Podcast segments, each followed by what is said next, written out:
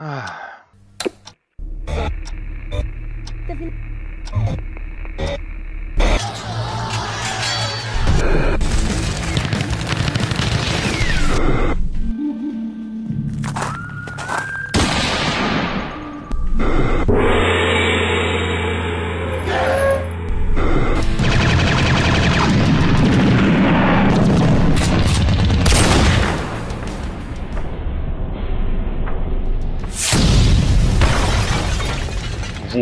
está em Rollcast RPG, o seu podcast de audiodrama.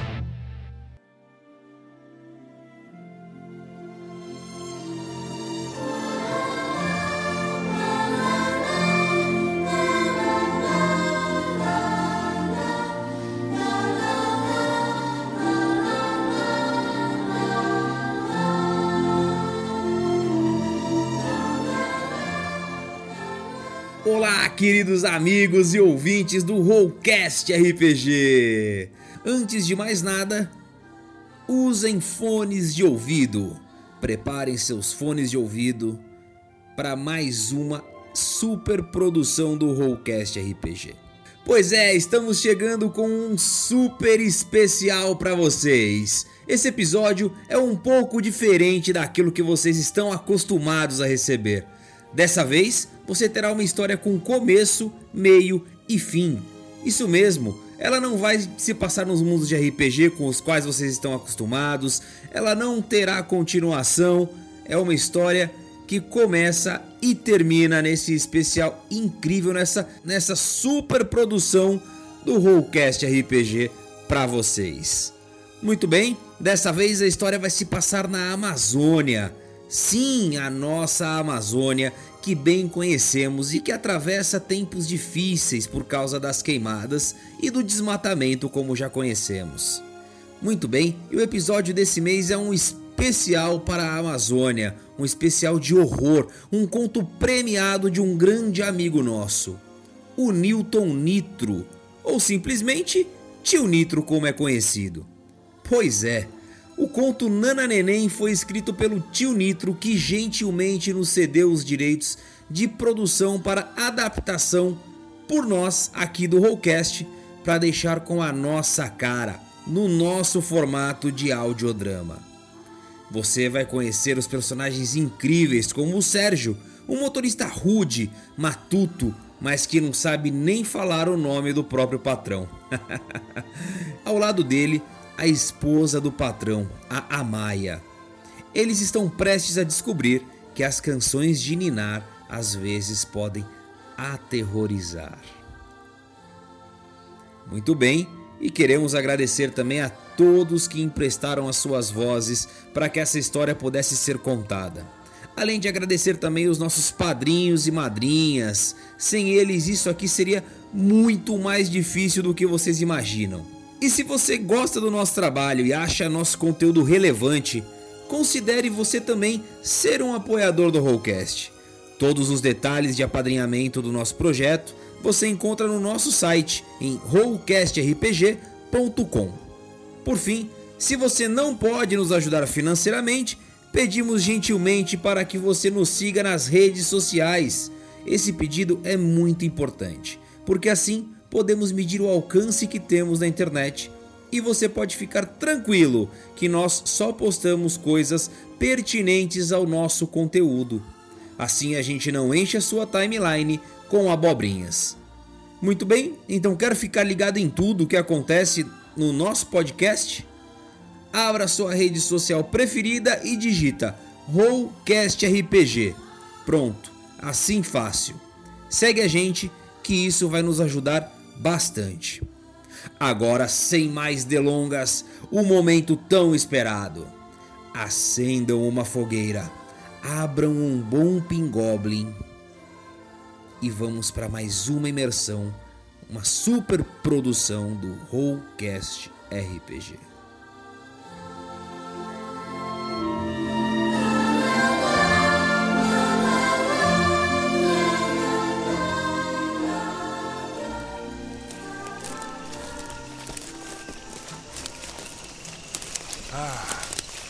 Acho que estamos perdidos. Fica quieto, confia em mim. Eu vi as luzes dessa direção. Então vamos continuar por aqui. Bem, devem estar procurando por nós. Então acho que temos que ficar em um local onde podemos ser encontrados.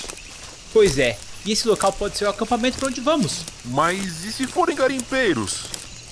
Cara, com toda essa operação rolando aqui, eu acho difícil que eles ainda estejam por perto. Olha, conseguimos. Estão ao redor da fogueira. Fale baixo, seu animal. Você não está achando estranho, não? Isso é bem irônico. Viemos combater o fogo e fomos salvos por uma fogueira. Ei, ei, Fábio, espere! Ah, droga!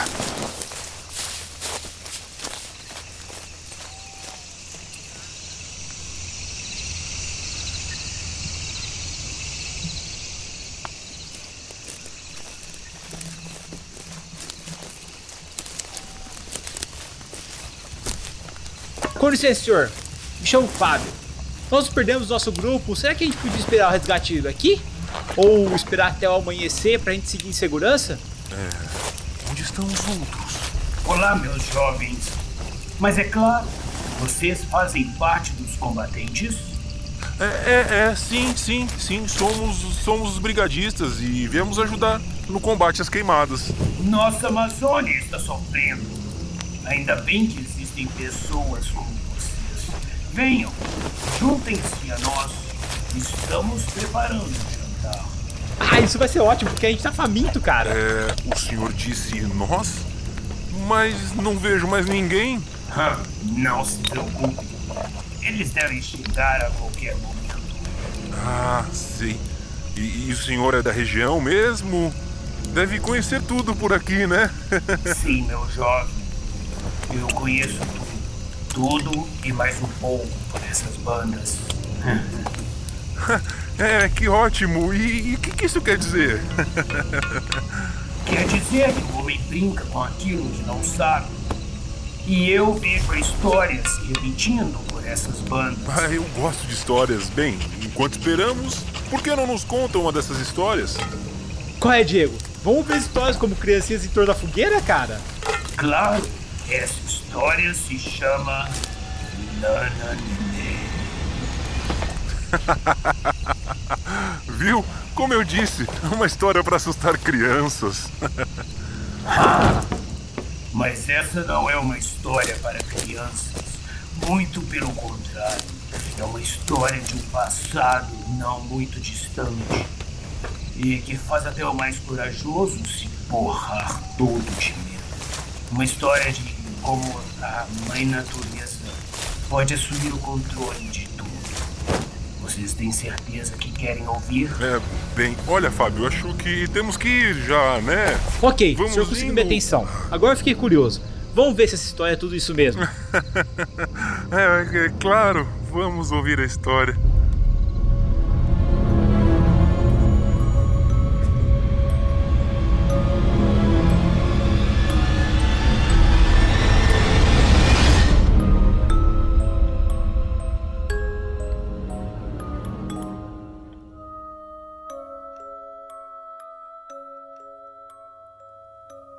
Você está ouvindo Rollcast RPG.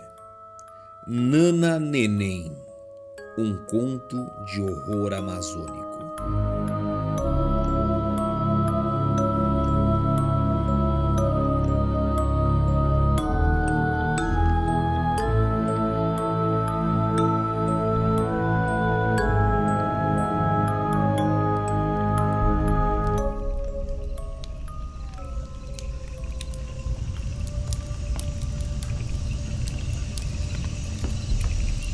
Naquela noite, o conjunto de galpões e casas que a madeireira Akosai construiu no coração da floresta amazônica parecia um cadáver coberto por uma mortalha feita de chuva. Uma Kombi se aproximava, deslizando em meio a um rio de barro avermelhado, que supostamente seria a estrada entre a reserva Mamirauá e a cidade de Tefé. Suja pelo barro amazônico. Ainda podia se distinguir, na lateral do veículo, a cerejeira estilizada da multinacional Design. Hum, Sérgio, com seu surrado uniforme verde caque da madeireira, e a Maia Tanami, que usava um jeans sob uma blusa rosa decorada com rosas avermelhadas, conversavam.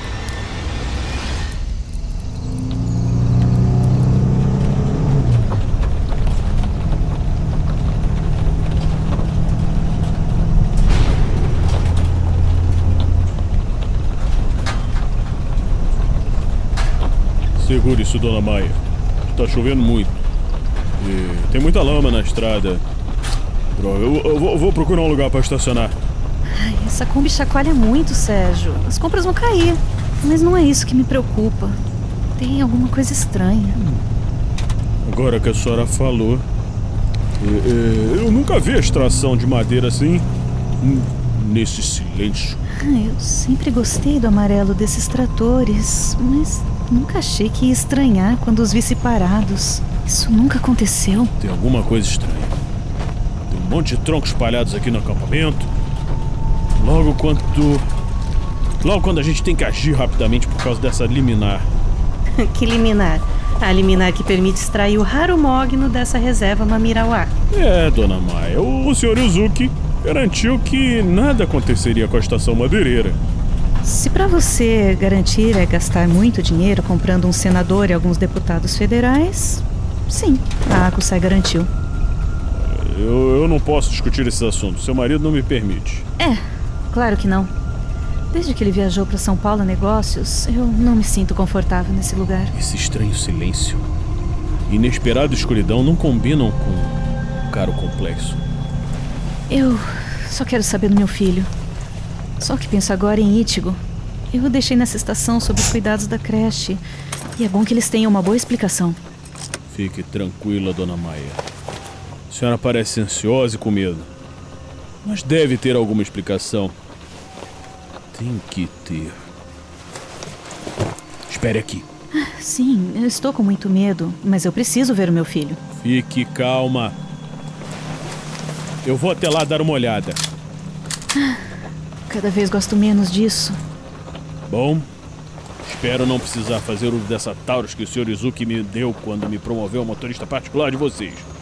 Mas a senhora sabe que a Kusaya traz o ódio de muitos. ONGs e das populações ribeirinhas que vivem nas margens do Médio Solimões. Temos de estar preparados para tudo, não é mesmo? Fique aqui. Espera, Sérgio. Essa região anda muito perigosa ultimamente. Estamos sofrendo com frequentes roubos e assassinatos realizados por ladrões de madeira. Não acho uma boa ideia você ir sozinho. Será que a madeireira foi atacada? Será que o bando do manco passou por aqui? Ai, meu Deus. Manco, o maior contrabandista de madeira da região? Sim, ele mesmo. Fique no carro, dona Maia. Tem algo muito estranho acontecendo por aqui. Eu só vou dar uma olhada e já volto.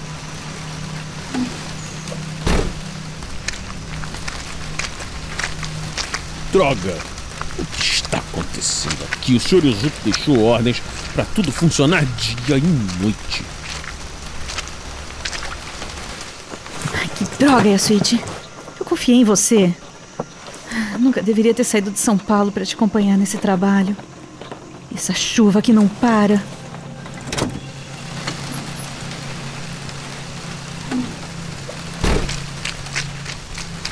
Sérgio!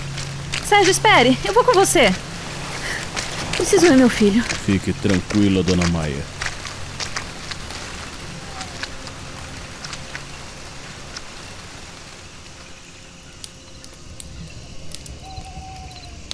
Muito corajoso esse Sérgio, hein?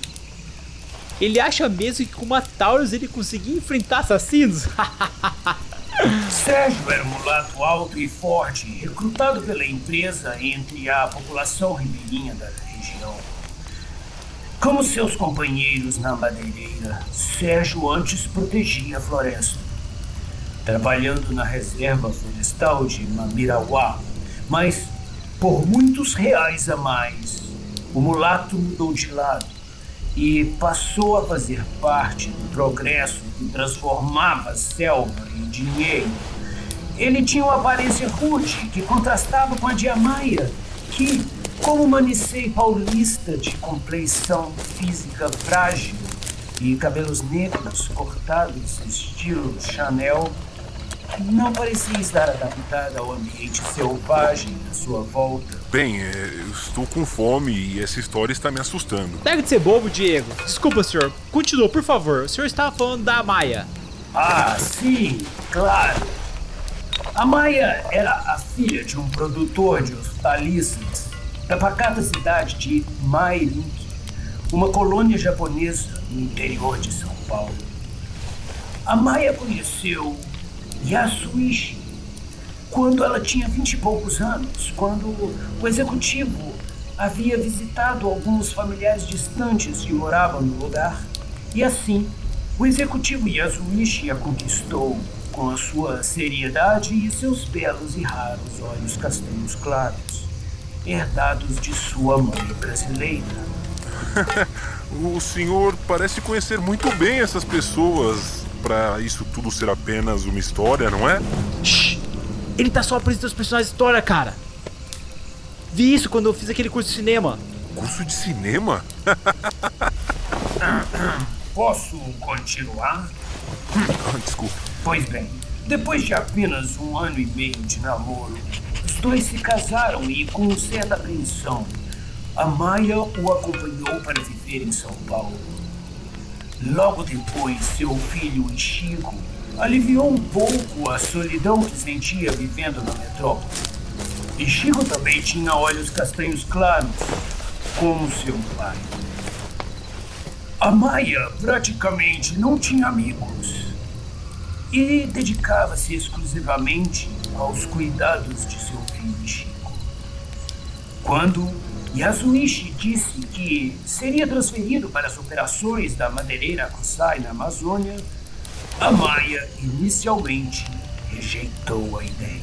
É claro. Como ela poderia levar um menino pequeno para viver no meio de uma floresta?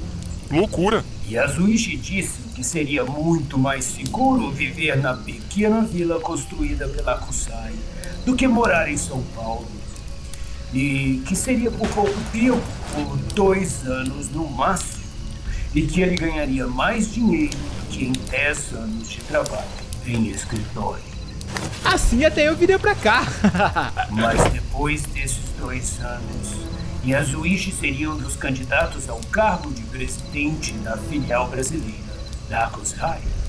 E a Maia não podia ir contra os sonhos do seu marido e, pelo futuro de Shingo, aceitou acompanhá-lo. Ah, é sempre assim, né? Sempre assim o quê? Ela fez pelo futuro do próprio filho, mano. É que você não tem filhos, por isso que você não sabe o que é abdicar das coisas por um. E além do que mais, ela já devia estar acostumada. Tipo, seria muito mais fácil para ela. Pelo contrário, jovem, desde que a Maia chegara à reserva Mirauá, uma sombra encobriu seu coração. Seu marido não ajudava devido ao trabalho e tudo era ruim. O calor infernal, os incontáveis pernilongos, as cobras que teimavam invadir a sua casa, a chuva constante que caía quase todos os dias e a lama que parecia sujar até mesmo as almas das pessoas. Nada ficava limpo por muito tempo. A terra vermelha entrava por todos os lugares. Era, era como se a floresta teimasse em dizer que eles não eram bem-vindos ali. Cruzes. É, eu já teria ido embora. Já estava longe. E onde estava o marido que quis tanto ficar? Vivia viajando para o Japão e, no momento, a Mai estaria vivendo sozinha na madeireira, apenas com seu filho Chico. Por causa do alto cargo de Yasuichi, nenhum dos funcionários da madeireira se aproximava muito dela. Apenas Sérgio era gentil, mas a Maia tinha dúvidas até que ponto sua gentileza fazia parte de sua obrigação profissional. Esse Sérgio ele queria outra coisa, isso sim. Ninguém arriscaria a vida para fazer o, além da sua obrigação profissional. É muito bem observado, Fábio. Ela não dava bola para ele. E Chico era sua única alegria em meio ao inferno verde. Se ele estivesse bem, tudo valeria a pena. O menino não tinha se adaptado à vida na floresta. Ele se assustava com tudo, com os barulhos da floresta, com os animais, com os insetos. Só se acalmava jogando as pilhas de videogames que seu pai trazia de suas viagens. Porém, quando o gerador da madeireira dava problemas e Chico não podia jogar seus videogames, ele corria para seus braços e abraçava em silêncio. À noite, Ichigo tinha muita dificuldade de dormir. Uma vez ele disse para a Maia que tinha medo de dormir e nunca mais acordar. Assim, o garoto só dormia depois que a Maia murmurasse uma canção de Ninar, acariciando os seus cabelos. Sem canção, sem sono. E a Maia murmurava o Nana Neném, a melodia favorita de Chico.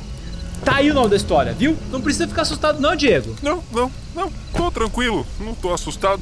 Bem, mas acho que. Não sou só eu quem tá assustado aqui. Quer dizer, eu não tô assustado. Fica quieto, cara. Muito bem, senhor, mas chega de apresentações. Eu quero saber mesmo dessa historinha aí. A recordação do seu filho espalhou uma nuvem fria de desespero no ventre de Amaia. Já eram mais de 10 horas. A chuva torrencial tinha atrasado o seu retorno para a madeireira.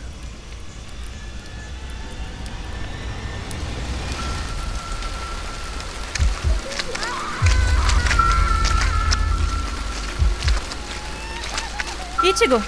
Ichigo! Ichigo! Dona Maia, volte pra Kombi, tem algo errado aqui. Me solta!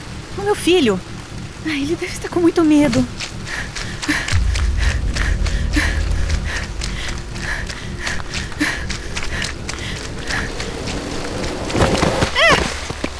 Maldita lama! Maldito lugar! Venha, Dona Maia, levante-se! Veja, ali é a casa de um dos engenheiros florestais e a porta está aberta. Parece ter algo ou alguém lá. Eu não consigo enxergar direito. Maldita chuva! É um. É um homem. E, e- está ensanguentado. E. E. E. E. E. e rastejando.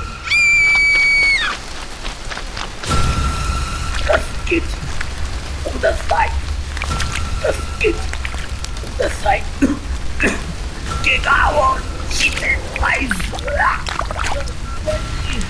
Wani, Wani. Calma, Hideki, eu vou te ajudar. Me fala, meu Deus. Meu Deus, você tá cuspindo sangue. O que aconteceu aqui? Onde estão suas pernas? Mas. Diabos! Sangue do engenheiro jorrava por entre músculos rasgados e ossos esmigalhados, enquanto seu arrastar criava um rastro de sangue e lama que se perdia nas trevas da casa de onde ele saíra.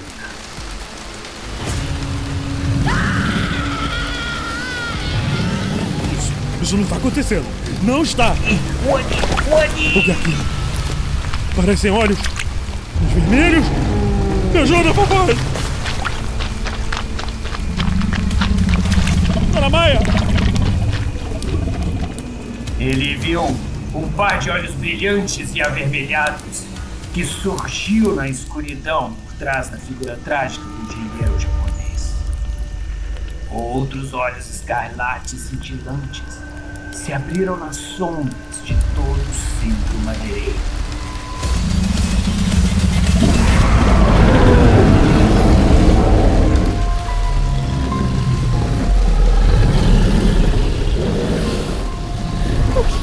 Que, é isso? Uma criança de seis anos pode sobreviver a isso? Ichigo! Ichigo!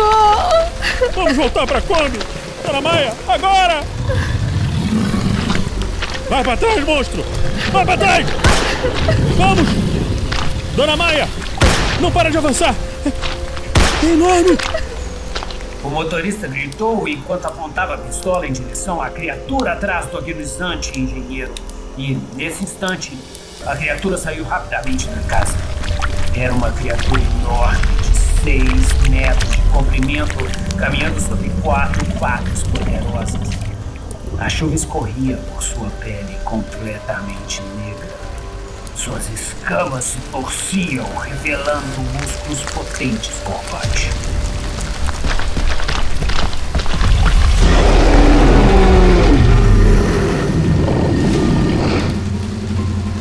A criatura parou ao lado do engenheiro e abriu sua boca. Dois arcos mortais de dentes afiados. E o engenheiro apenas arregalou os olhos, esquecendo-se momentaneamente a dor horrenda que sentia. Mas quem? Que diabo é isso? Vai engolir o Hideki! Ele não queria acreditar no que estava presenciando. Era um enorme jacaré-açu, o famoso jacaré de pele negra do Amazonas. Contudo, algo estava muito errado com o animal. Sua pele era escura demais, sem o tom verde escuro de um jacaré-açu comum, como se estivesse ah, ah, apodrecida. Os olhos do jacaré brilhavam com uma luz rubra, infernal. E para completar a visão assustadora do enorme réptil, partes do corpo do jacaré-açu estavam sem pele ou carne, com as costelas e algumas entranhas apodrecidas à mostra.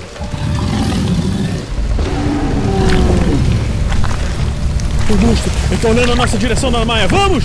Não, não vou deixar o Ítigo. Olha, a criatura está ferida. Deus! O cérebro dele está escorrendo por um buraco nos olhos! Sérgio, parece enfurecido.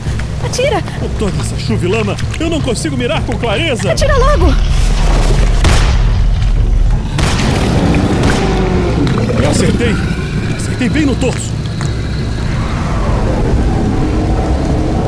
A criatura, que estava prestes a devorar o engenheiro, se virou em direção a Sérgio. Mas ao invés de se movimentar em direção ao motorista, o monstro se voltou novamente para o engenheiro. Ele vai comer o Hideki!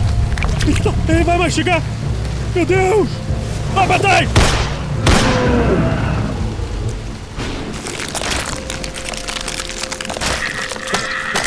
Não! A cabeça do Hideki! Veja, tem outro saindo das casas.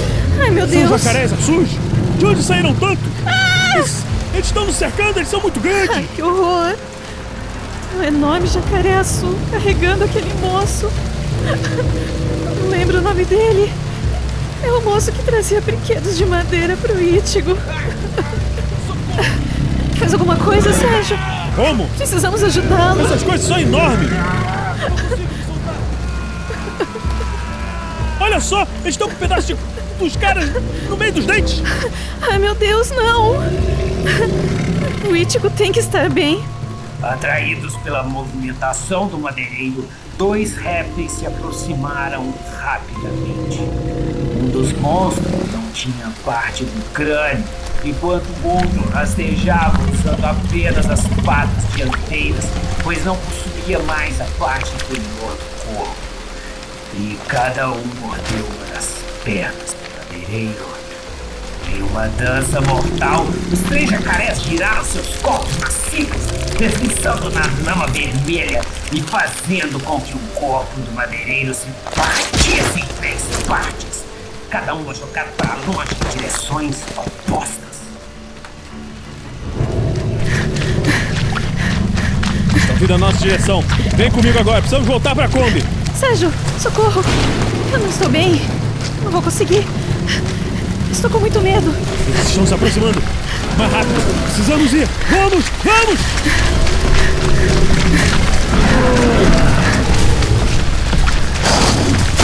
Porra, essa foi por pouco. Mas arrancou minha perna, vamos, vai, vai! Entra no carro!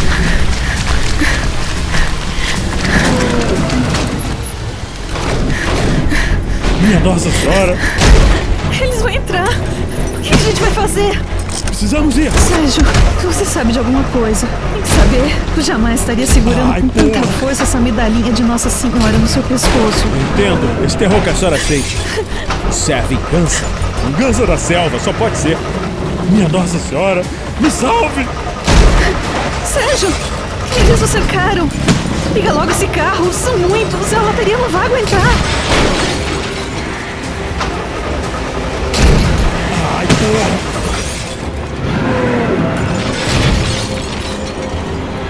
Mamãe, cante uma canção para mim. Eu não consigo dormir. Ítigo! Ítigo! Eu ouvi a voz dele. Eu posso ouvi-lo. Posso. Eu posso ouvi-lo. Ele está me chamando. Eu tenho que sair daqui. Eu tenho que salvá-lo. Não há medo que me detenha agora. Você está louca? Está louca? Me solta. Meu filho está lá fora. Preciso ajudá-lo.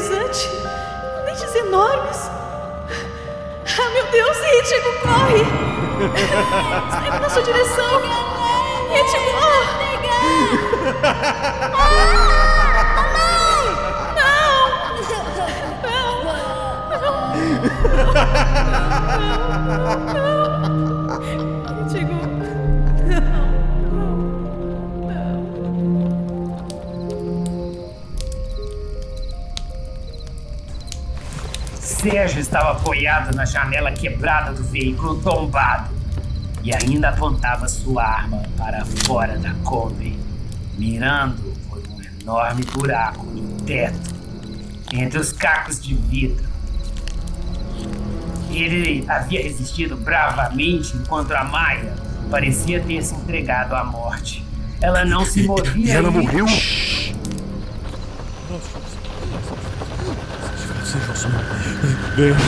Som. Venha, venha, nós somos o reino. Seja, seja feita a vossa vontade. Assim, assim, na terra como no céu. O, o, o pão nosso de cada dia dos dai hoje. Per- Perdoai as nossas ofensas, assim como nós perdoamos. A quem, a quem, quem nos temos vendido, não nos deixeis. Cair, em tentação. Livrai-nos do mal. Dona Maia. horrorosa. Ítigo. Sérgio. Sérgio, você Ah. tá sangrando muito. Que bom. Ai, meu Deus. Que bom que a senhora acordou. Foi. Foi só um sonho. Eles foram embora? Sim. Nós também temos que sair daqui, dona. A senhora não entende, isso é vingança. É vingança da selva, tá me entendendo? Não! Não entendo e não vou embora sem meu filho.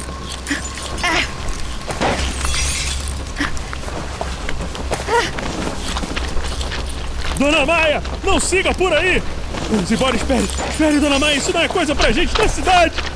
Dona Maia!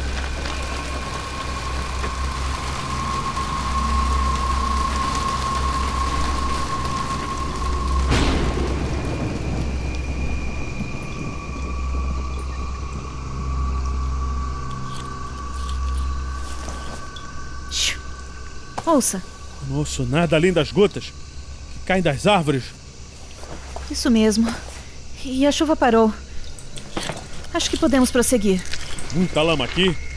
Tá tudo vazio. Até, até os pedaços dos corpos sumiram. Eu não acho que é seguro seguir adiante. Veja, onde estavam os cadáveres, agora tem dezenas de rastros. Aquelas criaturas levaram eles para outro lugar. Vamos sair logo daqui. A gente precisa pedir ajuda. Não, não faz sentido. Aqueles monstruosos jacarés matando os funcionários. O desaparecimento dos corpos, a voz de Ítigo ecoando na minha mente. Ainda tinha aquela entidade ao lado dele. Entidade? O que, que a senhora tá falando? A senhora tá louca? Vai seguir os rastros dos corpos? Dona Maia! Ai, porra! A Maia ignorou o motorista. Ela só conseguia pensar em seu filho Chico. A floresta estava mais indócil do que jamais fora, parecendo impedir o avanço de Amaya. Galhos secos surgiam dos arbustos como mãos esqueléticas, arranhando seus braços, pernas e rasgando a parte droga. inferior de sua blusa rosa. Manchas de sangue surgiam sob os rasgos feitos pelos galhos. Seus tênis, completamente lameados, dificultavam muito seu caminhar. Mas ela, ela seguiu em frente, pensando apenas em seu Ai! Ai, droga! Ai, eu me cortei. Dona Maia, tem muitas raízes por aí. Cuidado! Quem vai cantar uma canção de Ninar pra ele agora? Ítigo! Eu estou chegando, meu filho! Ítigo! Ah! Ai, Dona Maia, senhora está bem? Consegue dizer o que tem aí embaixo? eu tô bem, sim. Algo. Algo amorteceu a minha queda. O cheiro de sangue e fezes está muito forte. Ah, Eu tô tonta. Tudo bem, tudo bem, não se mexa. Eu vou pegar alguma coisa pra tirar a senhora desse buraco. Oh, merda! Eu. Eu consigo enxergar. São. São os corpos destroçados de alguns funcionários da madeireira. Eu reconheço o Sr. Itsuya, aquele engenheiro florestal amigo do meu marido. O que me deu bonsai quando cheguei à madeireira, lembra? Ah, Mas a parte inferior do corpo dele está parcialmente devorada. Ah, E os olhos parecem suplicar por uma explicação para sua morte. Ah, do lado dele, eu enxergo a cabeça decapitada do Marcelo. Ah, meu Deus! Ele era operador de tratores. Ele sempre trazia seu filho de quatro anos para brincar com o Ítigo. Sérgio! Droga! O Francisco! As vísceras dele estão todas à mostra. Ele era o gerente de operações de campo. Ele sempre elogiava os temakis que eu fazia para os almoços quando tinha festa na madeireira. O que está acontecendo? Que pesadelo é esse?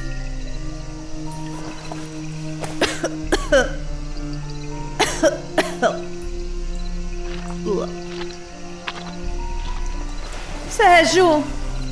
Cadê você? Eu não vou conseguir. Eu estou fraca, sem energias. Eu não tenho mais forças. Eu não vou conseguir sair daqui. Esse buraco é muito fundo. Ítigo, onde você está?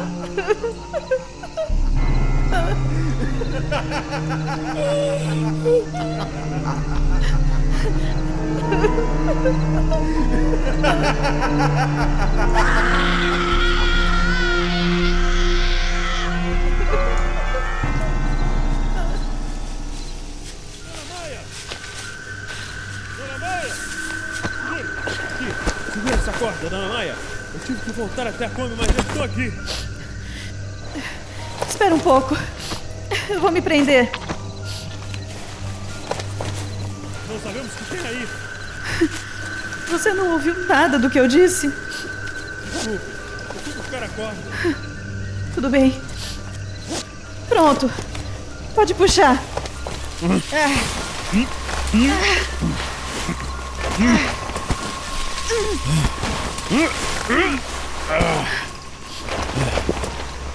Deixa, Obrigada. Ah, deixa eu ver essas.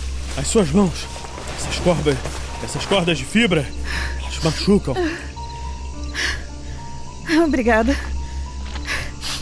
Mas agora eu quero que você me explique o que está acontecendo aqui, Sérgio. Por que você se recusa a olhar para esse buraco? O senhor Etsuya, Marcelo, Francisco. Eles eram seus amigos. E agora estão lá dentro. Olha, eu também não sei o que está acontecendo. Mas o estranho é que. Cavamos esse buraco para jogar todos aqueles jacarés que atacaram a madeireira. É, esse que a senhora falou que estão mortos aí dentro são os que me acompanharam na caça aos jacarés. Mas a madeireira, ela tinha muitos outros funcionários. Onde será que eles estão? Será que fugiram? Será que estão aí também? Caça de jacarés? Você está dizendo? Ah, sabe, dona Maia, antes da senhora vir para esse fim de mundo, seu marido ordenou que a área fosse toda limpa de jacarés. Ele costumava aparecer ao longo da confluência dos rios, do Solimões e do Japurá, onde a gente transportava o mogno, ameaçando os madeireiros, qualquer um que andasse por lá. Seu marido tinha prometido 100 reais para cada jacaré morto. O pessoal endoidou com a proposta. Todo mundo da madeireira entrou nessa. 100 reais eles matam dezenas, até filhote. E parece que o resultado disso é que deixamos a mata brava com a gente. Valei-me, minha Nossa Senhora. Sérgio, o que foi que vocês fizeram? Nós matamos demais. Mais do que deveríamos. Foram dezenas de jacarés azuis. É, Eu não sei o que deu na gente, dona Maia. Eu nunca fui disso. Mas o pessoal ria, gargalhava enquanto atirava nos jacarés. E eles morriam sem chiar, sem estrebuchar. Agora eu vejo que foi tudo muito estranho. Meu Deus do céu! O que foi que a gente fez? O que foi que a gente fez? Meu Deus! Sérgio. Sérgio. Sérgio, não estamos sozinhos.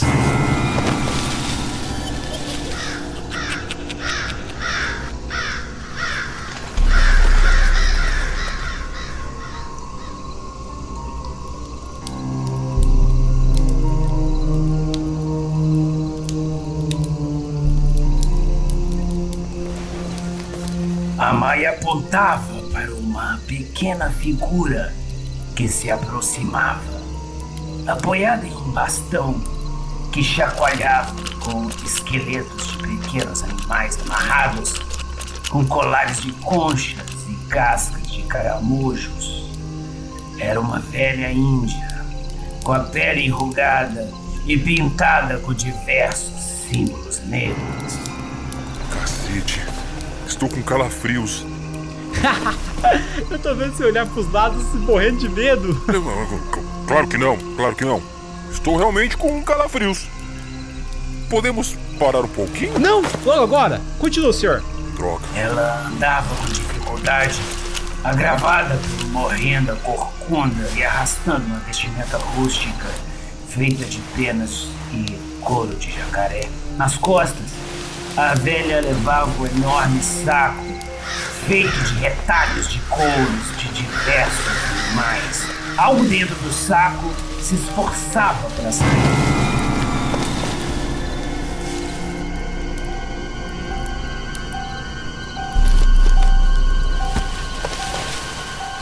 Rítigo! É ele! Ele está lá dentro, Sérgio! Pode ser, dona Maia. Acalme-se. Ela está olhando e chamando a senhora. Parece que ela quer que você siga. Um sorriso de dentes afiados surgiu no rosto da velha. em seguida, a velha se virou e caminhou em direção oposta a Nicei ao mulato, embrenhando-se na mata. Solte o meu filho! Solte o meu filho!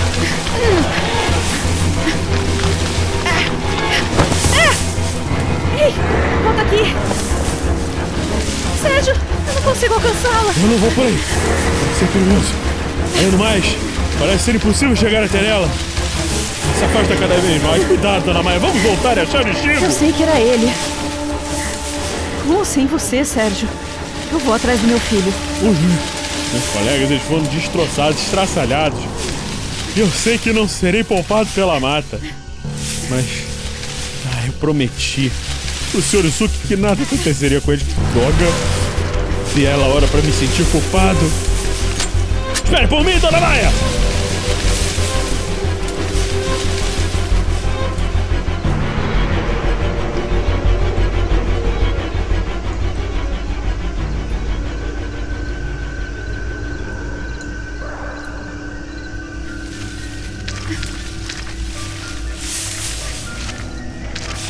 Estou começando a ficar preocupado.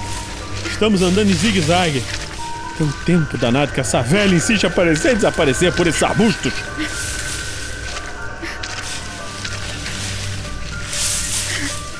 Finalmente. É uma clareira. É sim, bem no meio da floresta. Parecem restos de uma aldeia indígena.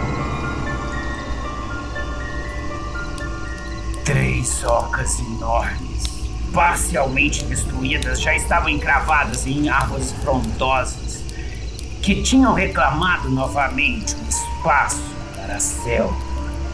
A atmosfera era pesada e o ar carregava séculos de isolamento. Uma estranha névoa permeava as ruínas da aldeia indígena milenar e se concentrava principalmente no centro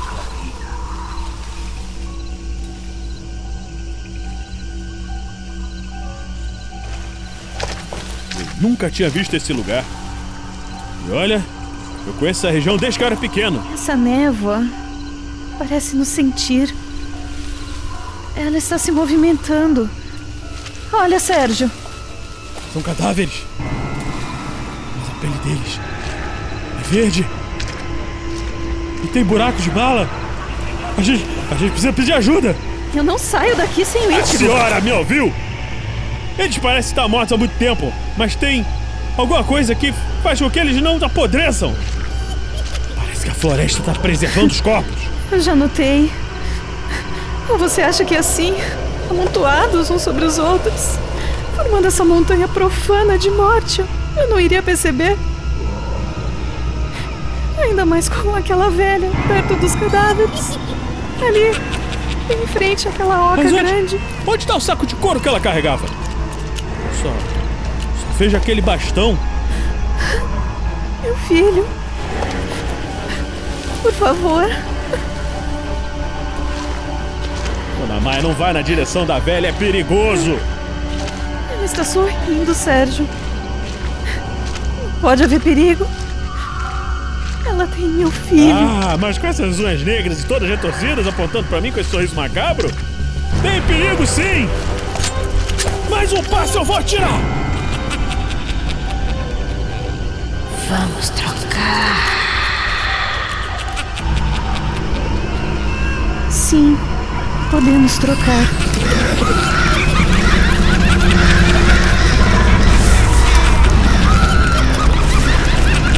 Não! Não, o que está acontecendo? O que foi? O que você falou, Dona Maia? Não! Não! Eu não quero morrer!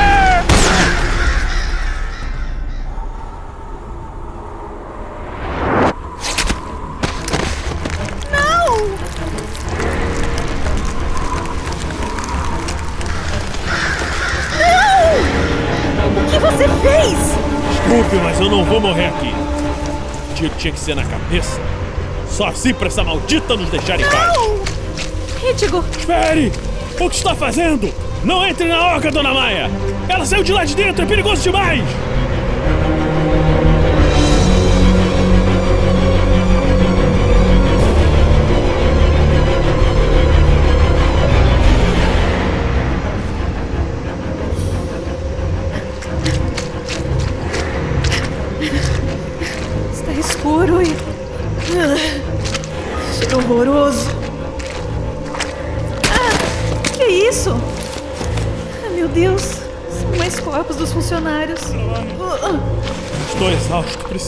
Pouco, Dona Maia. Vamos embora! Eu não vou morrer aqui, eu não vou morrer nesse inferno! Ali no canto. Achei. Saco de couro.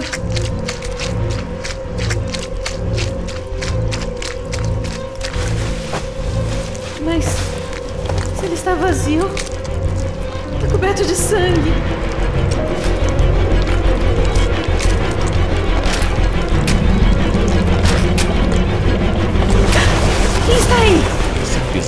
Vai acabar! Ítigo. Meu filho. Dona Maia não pode ser ele, a pele desse monstro está coberta de escamas. Elas são verde escuras, como as dos jacarés azuis que destroçaram a madeireira. Não pode ser o Chico! E as mãos negras e, e afiadas. Como as mãos da velha Índia. Mas parece. Seu rosto estava distorcido, sua boca se alargavam, quase tocando suas orelhas. E uma fileira de dentes afiados como facas arrancava nacos de carne de um braço de criança. O resto do cadáver estava no chão, perto de Chico. Era o corpo de Luiz, o filho de sete anos de um dos operadores dos tratores da Akusai, e que estava passando a semana com seu pai na madeireira, antes do início das aulas em Perfé.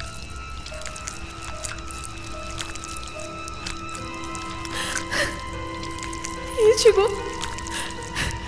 Largue isso. Venha pra cá.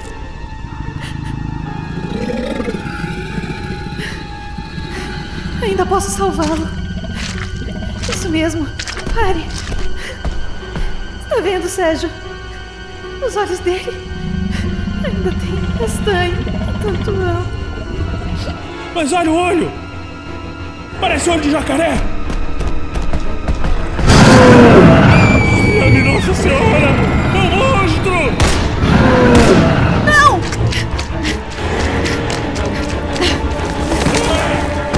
Por que você me arranhou o rosto?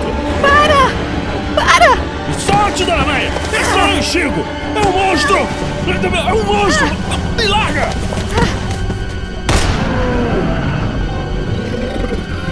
Para! Você o acertou!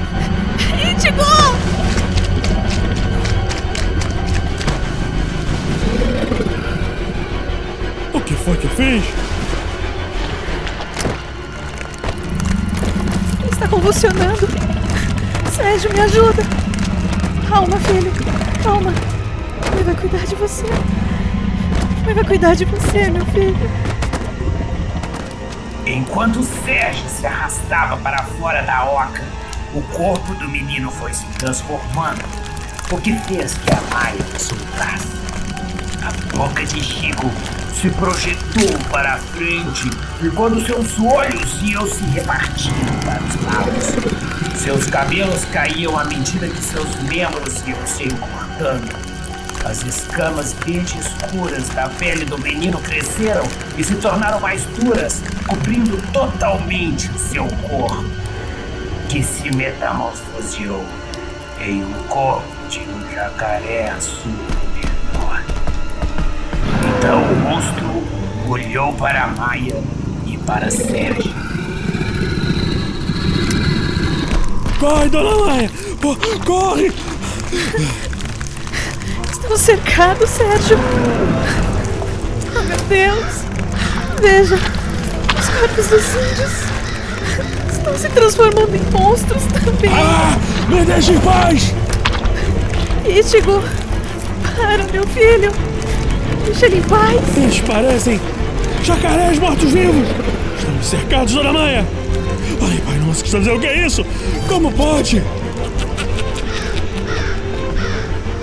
O motorista ficou pasmo quando viu que os monstros começaram a se mexer, se afastando para dar passagem à velha índia, que caminhava vagarosamente em sua direção, e ainda o buraco de bala em sua testa causado por ele.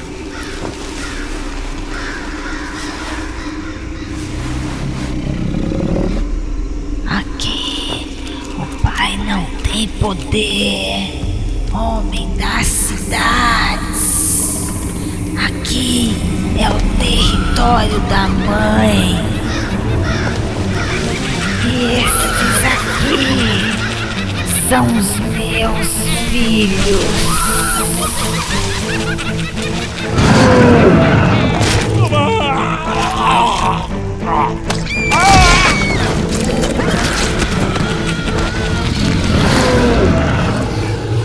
Sérgio mal teve tempo de gritar. Os jacarés, liderados por Ichigo, atacaram o motorista com uma voracidade e fúria impressionante. A Maia virou o rosto, enquanto Sérgio era dilacerado pelos monstros.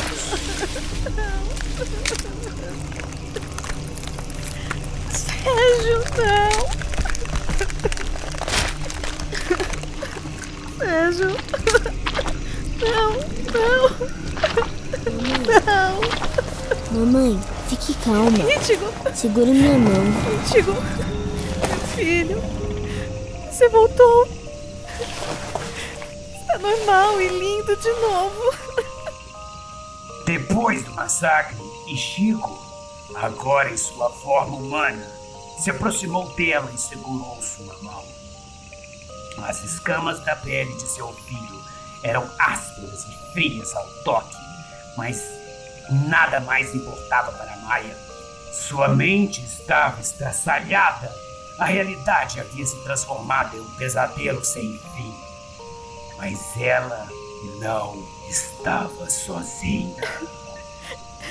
Filho, seus olhos castanhos, tão lindos. Senti tanto medo.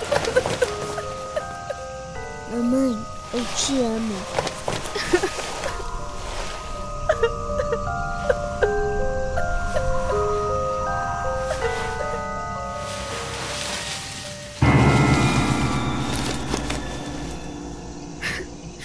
Ítigo, para trás de mim. Aquela velha está se aproximando. E aquela entidade de novo. Vai embora. Nos deixe em paz. Seja bem-vinda, irmã. Enquanto ela pudesse fitar os olhos castanhos e claros de seu filho, ela poderia aceitar tudo. Ah, não. Tá chorando, Fábio? Ah, não acredito nisso. Não posso acreditar. Lembrei do meu filho que tá me esperando. Ah, claro. Mas. Fica tranquilo. é, Logo mais você estará com ele. Vamos parar logo com essa história. Acho que o pessoal já tá chegando pra nos resgatar. Fica tranquilo. Não, vamos terminar de uma vez. Ma- Mas, Fábio. hum, Você que sabe. É você que tá chorando. Então, a velha se aproximou de Amaya e Chigo com uma sombra gigantesca envolvendo seu corpo. Uma entidade feita de trevas, dentes de vários braços, carregando centenas de cabeças decepadas, sombras dentro de sombras. Vários graus cada vez mais profundo de trevas, delineando dor, desespero, ódio e vingança. A Mas, sombra meu Deus, e- ainda tem mais horror nesse negócio. Eu não aguento mais. O que, que é isso agora? A dor de todas as mães por todas as eras. A dor da grande mãe que gerou todas as criaturas da Terra. Se vocês interromperem de novo, eu. Bem. hum. Então a sombra envolveu a Maia e seu filho.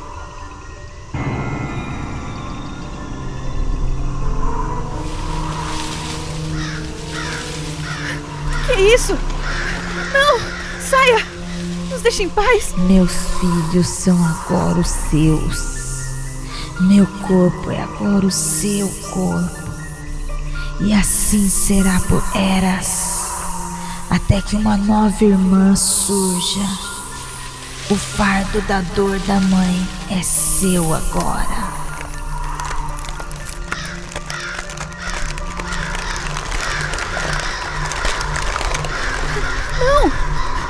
Espere! Droga! Ela virou cinzas. E agora ela. Ah!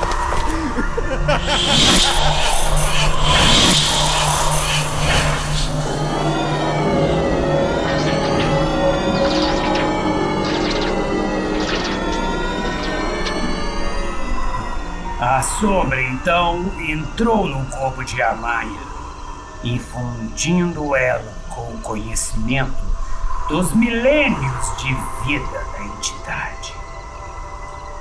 Veja Maia, os primeiros seres surgindo no líquido primordial. Veja como pequenas criaturas, em meio à fúria da sobrevivência, foram se desenvolvendo em criaturas maiores e mais complexas. Agora você é parte da origem e da dissolução das coisas. Você agora é a mãe, a criadora, a protetora e a destruidora de todas as coisas. Não! Eu só Ítigo. Sou nada. Você não tem escolha, Maia. Foi escolhida. Veja. Que é isso? Estou vendo outras iguais a mim. Todas as partes do planeta. Estão destruindo tudo. Queimando as florestas. Nós estamos tentando conter esse câncer. O que é isso? Meu Deus! Ela sentiu outras como ela em outras partes do planeta, tentando conter o câncer destruidor do pai e dos filhos do pai, que em seu afã de negá-la, de se libertar de seu útero planeta, trilhava um caminho de autodestruição, enquanto sua humanidade se esvaía de sua consciência. Ela estava ajoelhada e envolvida em uma luz. A Maia abraçou seu filho e, à medida que se tornava uma deusa, cantava baixinho. Nana, neném, que a cuca vem pegando. Papai tá na roça, mamãe foi cozinhar.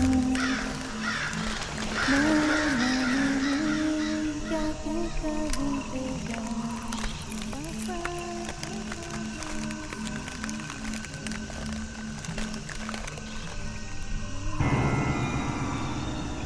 Como assim?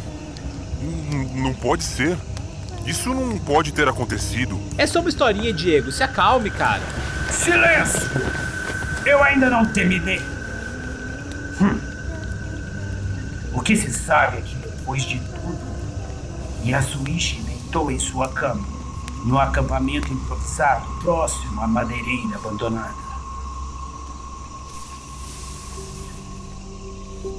Ah, e essa merda de remédio que não ajuda nessa maldita enxaqueca. Ainda não consigo acreditar nem entender o que, que houve aqui. Como é que eu vou explicar isso pros outros diretores? Tudo abandonado e destruído. E o pior de tudo é que não sobrou ninguém pra contar essa merda de história. Nem mesmo a Maia. O é da minha. Baca. Baca pra caro. Sou um idiota mesmo. Como é que eu pude trazer os dois nessa maldita floresta?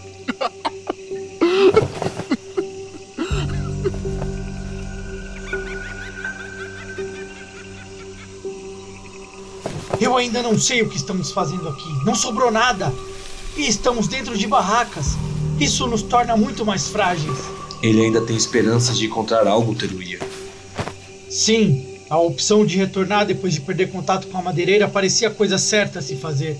E só Deus sabe como ele controlou as emoções enquanto buscávamos É, sobreviventes. mas nem mesmo o guarda florestal soube explicar o que aconteceu aqui. Esses sinais de ataques de animais por todos os cantos da madeireira. Eu sei, eles disseram que possivelmente eram de jacarés. Mas cá entre nós, sabemos que isso é impossível. Sim, nós só não participamos do massacre porque ele exigiu que o acompanhássemos. Sim, eu sei, mas tudo isso pra quê? Pra ajudar no transporte legal do Mogno. Mas na cabeça dele era mais que necessário. Na boa, eu nem sei como ele ainda consegue dormir. Ele faz tudo pela carreira dele. Porra, percebe-se, né? Até perdeu mulher.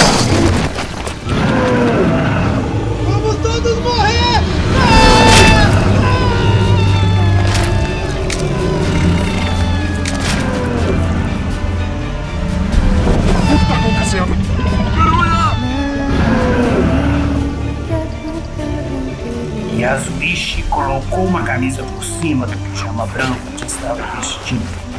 Se moveu para sair da barraca quando viu duas figuras manchadas de sangue, da cabeça aos pés, impedindo sua saída. Maia? Não. Não ser você, Yuta. Eu procurei você em todos os lugares, mas. Onde, onde estão suas roupas e, e- esse sangue? Esse sangue é seu? E que bastão é esse? Por favor, apenas pare com esse barulho ensurdecedor. Ítigo, veja, seu pai finalmente retornou. Dê um abraço nele, meu filho. Ela disse isso se virando para seu filho, que também, completamente nu e molhado de sangue, olhava curioso para seu pai. Amaya. O que está acontecendo aqui?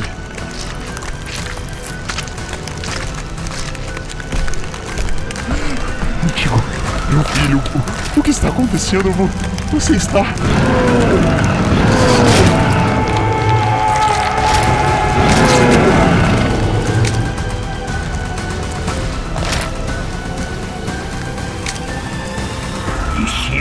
Aproximou de seu pai e seu corpo foi se transformando em um jacaré azul de maneira natural e suave. Seus olhos castanhos claros olharam para a Maia enquanto devorava Yasuichi. A Maia sorriu. Eles estavam nos braços da mãe e não havia nada mais a temer. Nunca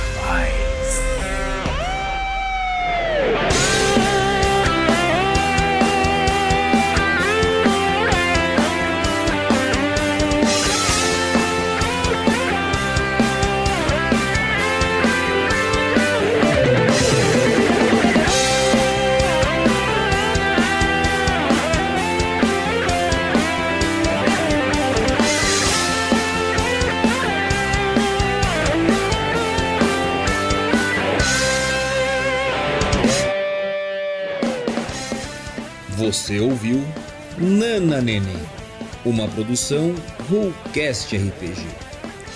Texto de Newton Rocha, o tio Nitro. Adaptação Marcos Souza e Luiz Macis. Com as vozes de Shelley como Amaya, Vinícius como Sérgio, Henrique Vidal como Itigo. Luiz Macis como Diego, Biel como Fábio, Tio Nitro como o velho, Ira como a velha, Adão Domingos como Hideki, Danilo Battistini como Sombra, Álvaro Castilho como Yasuichi, Marcos Souza como Teruya, Mateus como Cabo, Léo como Coronel, Advanilton como Tsubasa e Capitão Milton, e Patrícia como Base. Obrigado pela sua audiência. E fique agora com o nosso extra.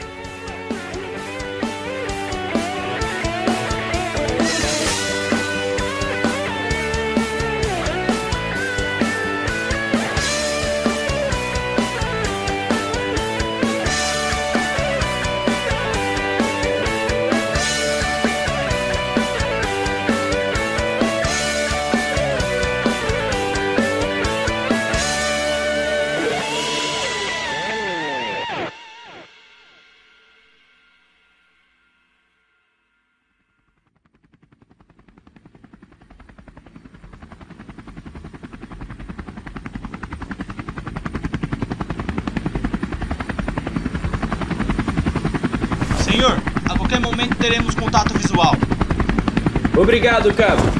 Fiquem atentos. O sinal pode ser apenas do equipamento deles. Sim, senhor.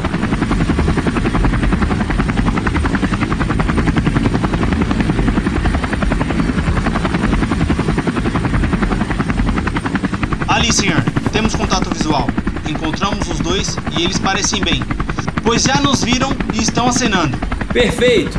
Comandante Milton, encontre o local para descermos em segurança. Sim, senhor. Rápido, vamos pegá-los. Atenção, Águia 1 para a base. Aqui é o coronel. Na escuta, coronel. Prossiga.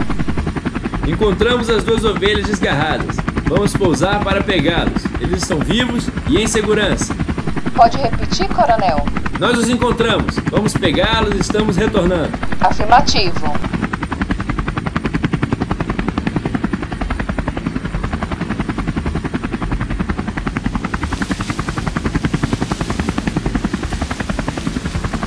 Senhor, o senhor já pode desembarcar.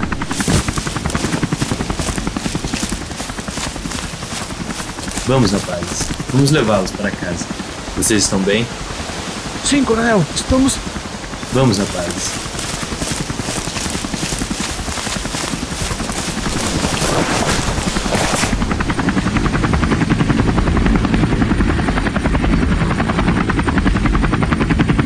É. Onde está nosso acampamento? E o velho? Acampamento? Velho? Rapazes, acho que vocês estão em choque. Vocês estão sumidos há quase uma semana. E por um milagre, o sinal com a localização de vocês voltou a funcionar. Por isso me voluntariei para vir pessoalmente no resgate de vocês. Não há nada a quilômetros de distância. Depois vocês vão ter que explicar como se distanciaram tanto. Mas não se preocupem com isso. Agora vamos, vamos cuidar de vocês. O velho estava do meu lado quando voltei a atenção pro helicóptero e, e de repente não o vi mais. Estranho. E o acampamento? Também não encontraram? Será, será que o velho era um. Não, para com isso, babaca. Fábio, Fábio, olha, olha. Lá embaixo. É um jacaré. Um jacaré azul. E tem mais chegando.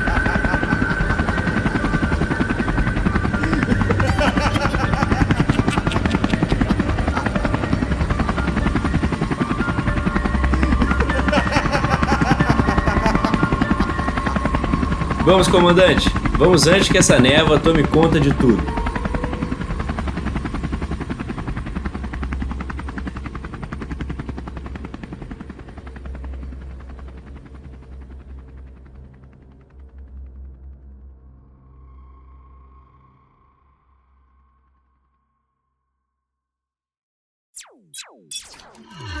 Este podcast foi editado por Luiz Macis Produções. Entre em contato no WhatsApp através do número DDD 11 98110 43 17